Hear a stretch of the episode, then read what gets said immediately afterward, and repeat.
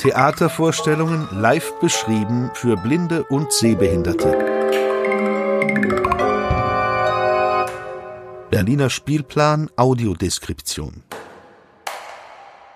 Heute mit einem Interview mit der Audiodeskriptorin Anke Nikolai. Viel Spaß!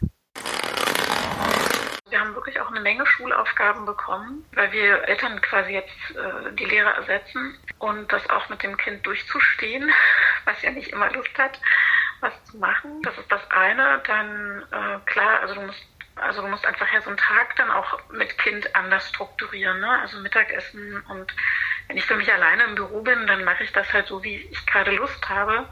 Und äh, hier ist es jetzt einfach ähm, sehr kinddominiert, so der Tagesablauf.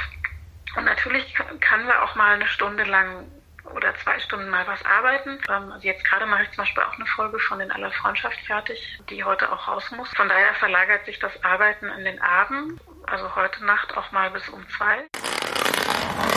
Ich bin gerade heilfroh, dass ich nicht nur Live-HD mache, weil genau, Friedrichstadtpalast ist ja auch erstmal abgesagt weil dann wäre ich jetzt tatsächlich mittellos und habe zum Glück das Fernsehen. Also Fernsehen ist gerade so das Stabilste, weil Programm wird ja immer gesendet. Und die können auch vorproduzieren, die können auch alte Sachen nehmen. Das ist gerade das, was krisenfest ist. Ich habe damit dann gerechnet und ähm, trotzdem ist es natürlich so, also einfach eine total unwirkliche Situation.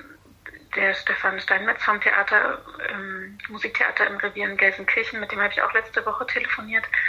Und der meinte so ganz betrübt, ähm, wir sind verstummt. Ja, das Opernhaus ist verstummt.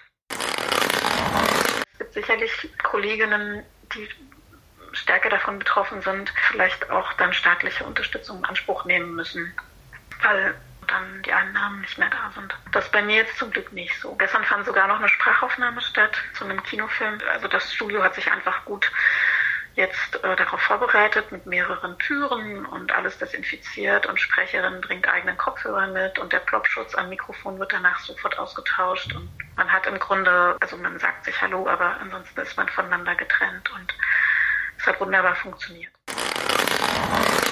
Habe einmal für Arte dreimal Leben von Jasmina Reza beschrieben. Das ist aber wirklich schon ewig her, also bestimmt über zehn Jahre.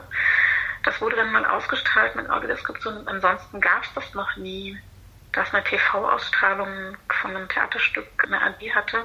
Jetzt aktuell mache ich das für Hamlet, weil mich tatsächlich das ZDF dafür beauftragt hat. Finde ich eine ganz tolle Sache. Im Fernsehen wird es also trotzdem gezeigt und ausgestrahlt, diese Inszenierung, und dann eben auch mit Audiodeskription und Untertiteln für Menschen mit Hörbeeinträchtigungen. Es hat natürlich auch einen Nachhaltigkeitseffekt.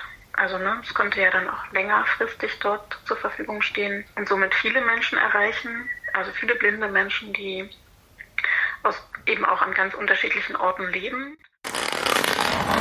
Ich glaube auch, wir können uns alle besinnen in dieser Krise auch auf das, was eigentlich wirklich wichtig ist. Ne? Und vorher haben wir alle, ich spreche mal eher von mir, gearbeitet, gearbeitet, gearbeitet. Und also dieses Innehalten und Entschleunigen im Moment, was jetzt sozusagen uns durch Corona verordnet wird, äh, hat was Gutes.